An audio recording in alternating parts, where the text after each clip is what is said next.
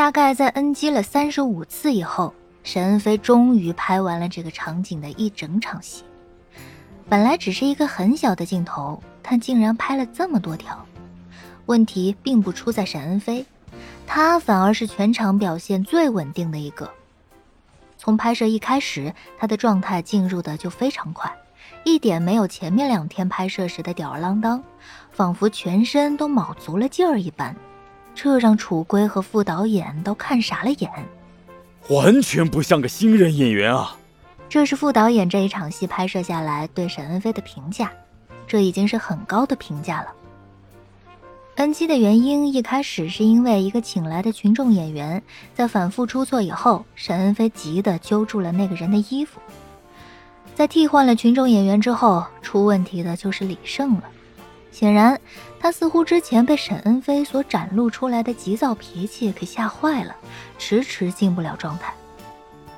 在好不容易拍摄完以后，楚归给沈恩飞递上矿泉水，笑盈盈的说道：“你今天真的很厉害啊，是受了什么刺激吗？”刺激？沈恩飞一愣，脑子里闪现出程良生的身影。他刚才确实是想直接去找那人来着。但这一拖已经过去快两个多小时了，哎，算了算了，傻不拉几的，我去和副导演沟通一下接下来的安排，你就休息一下吧。沈恩飞抛着水瓶从左手到右手，接着又往上抛，看着水瓶在空中打着转儿，接着又稳稳的接住。好的，那辛苦导演了，我先让他去休息了。楚归笑着和副导演说完，转头想告诉沈恩飞，今天他戏份已经结束了。结果看到之前沈恩飞所在的地方立着一瓶没打开的矿泉水，这人又跑了。楚归顿时觉得心特别特别的累。沈恩飞离了片场，就拐进了学校的后门，穿梭在教学楼和走道花园之间。这所学校很大，他像个无头苍蝇一般四处飞着，目的既明确又迷茫。他知道自己在找谁。他在找程良生，但同时他又不知道自己找对方的目的是什么，或者说，真的找到了要说什么。离萧琪远一点，他现在有老子保护。这种电视剧里的话语说出来，未免显得自己太傻叉了。但管他呢，找到了再说吧。沈恩飞想着，找都不一定找得到，自己何必考虑那么多？这程良生指不定已经离开学校了，这种想法就像是立了个 flag。然而现实告诉我们，立 flag 就是用来被打脸的。沈恩飞在一个拐角迎面对上走过来的程良生，两个人差点撞了个满怀。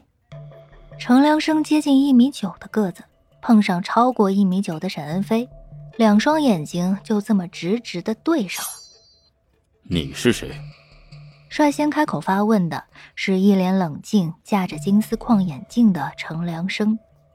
这问题也问得很奇怪，两个人并不是不相识。程良生为数不多的几次拜访萧琪的时候，也早就见过沈恩飞。加上程良生和张悠悠的关系，自然也清楚沈恩飞的来历。但他依然这么问了。沈恩飞并想不到这么多层关系。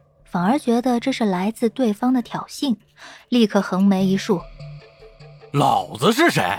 你呀什么意思啊？装失忆啊？”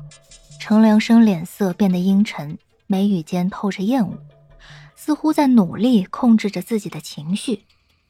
他往左迈出一脚，似乎想要摆脱这个让人浑身难受的境地。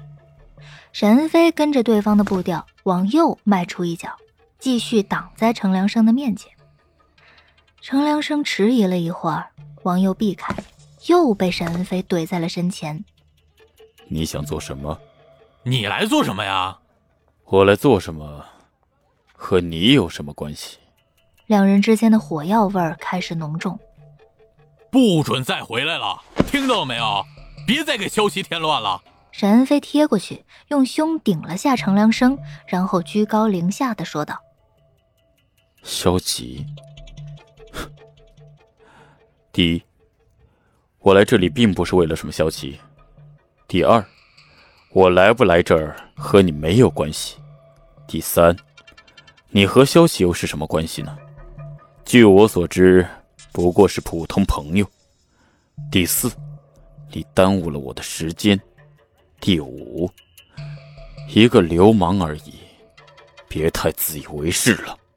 沈恩飞一时语塞，本就是脑子一热做出来的事儿。将程良生堵在这儿的目的是什么？他自己也没完全想清楚。被程良生这一二三四的弄得脑子一愣，总觉得有很多反驳的话想说，但组织不起语言。